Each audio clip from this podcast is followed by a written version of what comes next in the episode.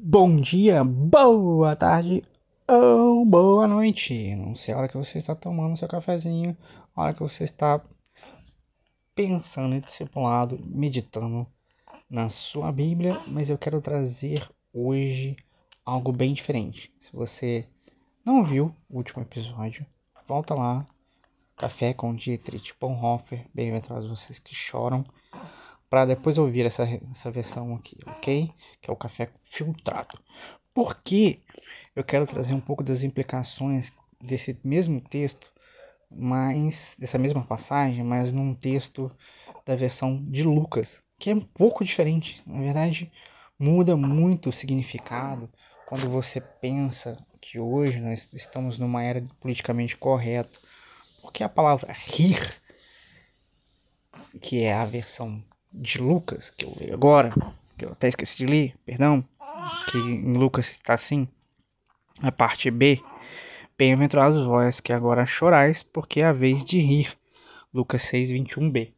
Como eu disse, a palavra rir, em tempos de politicamente correto, tem um peso muito grande, porque eu pensei da seguinte forma, nós temos, sempre podemos rir de alguém, em vez de com alguém. Então eu pensei assim: será que a palavra rir e sorrir, meditando, será que tem as mesmas origens, os mesmos pesos? Então eu fui meditar um pouco nessa diferença de rir e sorrir. O riso é algo extrovertido, algo tem faz um barulho para fora.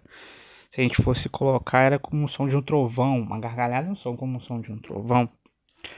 Agora, o sorriso, pelo contrário, é algo mais calmo, é algo mais silencioso. Ele soa como uma brisa que semeia o campo e, e, e traduz melhor um estado da alma, um estado de espírito.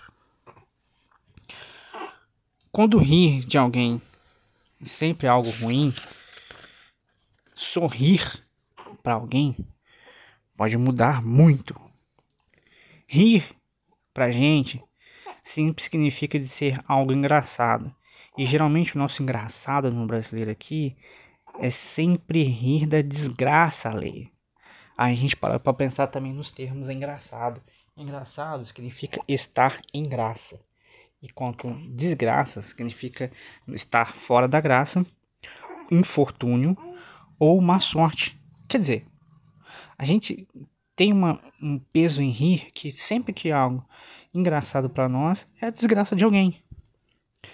Então, eu fiquei pensando se sorrir seria uma melhor palavra para colocar ali. E eu não estou vendo o sentido da palavra em grego ou se grego realmente significa rir. Eu não tenho esses dados. Eu estou querendo dizer para vocês como a tradução da palavra rir ganhou um peso muito forte em tempos de politicamente correto, porque nossas piadas geralmente são de, de, das loiras, dos portugueses, dos gordos, sempre tem algo de bullying, algo de homofobia até às vezes. E eu entendo que nós podemos pensar, ah, você está exagerando nisso, as percepções não são essas, mas eu creio que acho que a palavra sorrir significa muito bem, muito bem melhor colocada ali nessa versão. O Antoine de Saint-Exupéry, que é um poeta francês, ele diz assim que no momento em que sorrimos para alguém, descobrimos-la como pessoa. E a resposta de seu sorriso quer dizer que nós também somos pessoa para ela. Quer dizer, o, o, o, sorriso tem um poder, um sorriso tem um poder de, de fazer você mostrar para uma pessoa que ela é um ser humano, é que ela é alguém em Deus e que você também é um ser humano, que você entende a dor dela e que e você quer que pelo seu sorriso aquela angústia que, que ela está sentindo se dissipe. Ao contrário do riso, nós podemos rir da desgraça de alguém e talvez rir com alguém e nada mudar, mas o sorriso sempre consegue semear coisas boas. Então, sendo um pouco ousado, eu colocaria a tradução de Lucas 6, 21b, assim: Bem-aventurado vocês que choram, porque hão de sorrir. Porque o sorriso pode semear a palavra e o Espírito Santo na vida de alguém. E o rir, hoje, em tempos de politicamente incorreto, tem um peso muito negativo.